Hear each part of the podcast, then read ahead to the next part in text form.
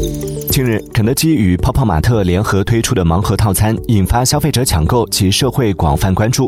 有消费者通过购买代吃服务、雇人代买代吃套餐而获得盲盒，甚至将吃不完的食物直接丢弃。中消协认为，肯德基作为食品经营者，利用限量款盲盒销售手段，诱导并纵容消费者不理性超量购买食品套餐，有悖公序良俗和法律精神。随后，肯德基客服回复消费者称，盲盒将继续销售，暂无暂停活动计划。具体情况可咨询当地餐厅。